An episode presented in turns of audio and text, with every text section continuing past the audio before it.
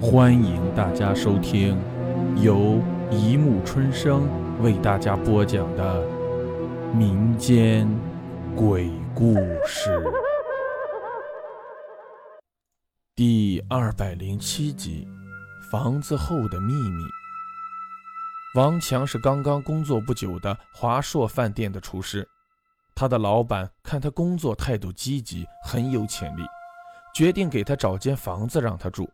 一来是为了稳住他，以免日后防止他跳槽；二来让他上班更加的方便。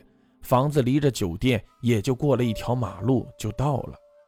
这是王强搬来的第五天，他从窗户外看到自己上班的地方，又满意的看了看屋内。哎，老板可真够意思啊，给我找了间九十平米的房子。不过房子好像旧了点这墙上的漆、天花板都发黑了。哎，算了，管他呢。后天我找的装修工就来装修了，再忍两天吧。王强一边嘟囔着，嘴上也禁不住一乐。这天下午，王强家里传来了熟悉的电话声。王强走了过去，接起电话，在电话听筒里传来一个美丽的、动听的声音：“您好，我是佳明装修公司的，请问您需要家里装修吗？我们有好几种系列的装修款式。”又听到这里，王强急忙打断对方的话，生气地说道：“小姐，你已经是这个星期第五次给我打电话了，我不需要你们的装修服务。如果你再给我打电话，小心我告你扰民！”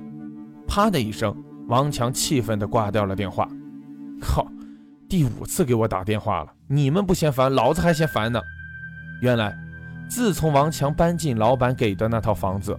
那个佳明公司的人员就不断的给王强打电话，问他需不需要装修，但王强之前早就进房子看过，已经自己找好了装修工人，所以就不需要了。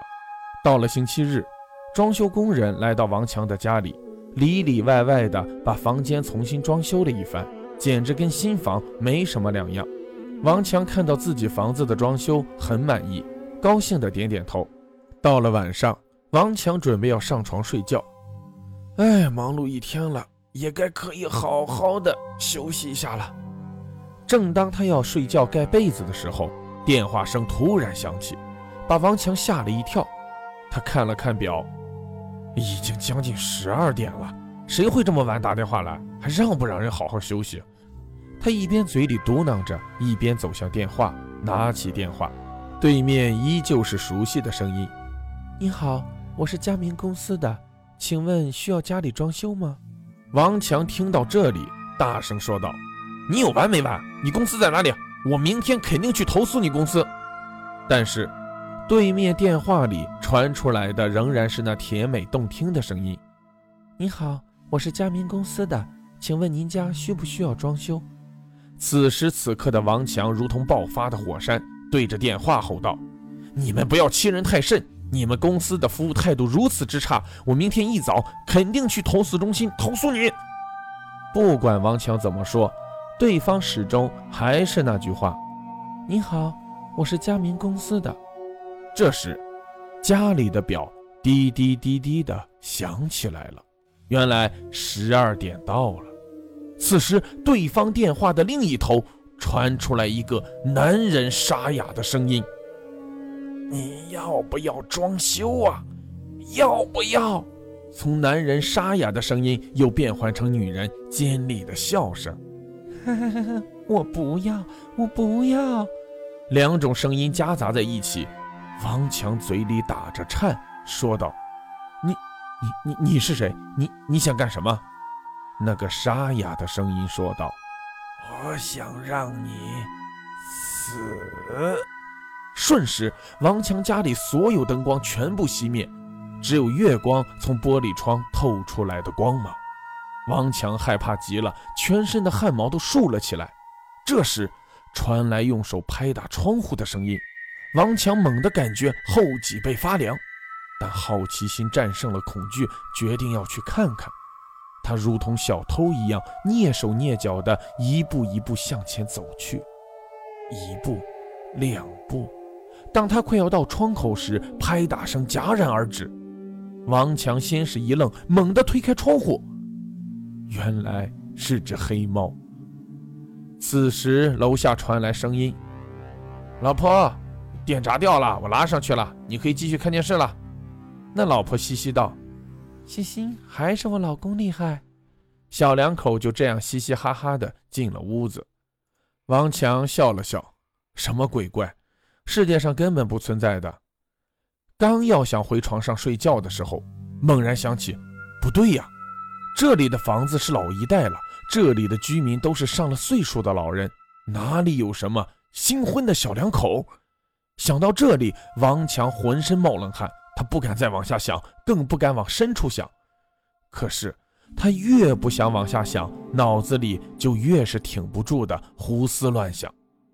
这时，表再次报时，滴滴，滴滴。此时已经是凌晨十二点三十分了。王强告诫自己不要再想下去。突然，清脆的电话铃声响起，他跳下床接起电话。喂，电话的另一端。我是佳明装修公司的，用不用装修？这种电音夹杂着恐惧、邪恶、女人的笑声，仿佛来自地狱深渊求人的痛苦。那个沙哑的声音接着说道：“我这里的油漆都是鲜血做的，用不用来试试看啊？”王强说：“不，我我我我我我不要，你你你你你走。”话还没说完，一只黑色的手掐住了王强的脖子，他痛苦地挣扎着，想喊再也喊不出声。就这样，王强被活活地掐死了。而电话的另一端传出一句话，沙哑的声音说道：“这已经是第十六个人，你做得很好，我会重重地奖赏你。”另一个声音说道：“我会再找人住进来的。”好了，故事播讲完了，欢迎大家评论、转发、关注，谢谢收听。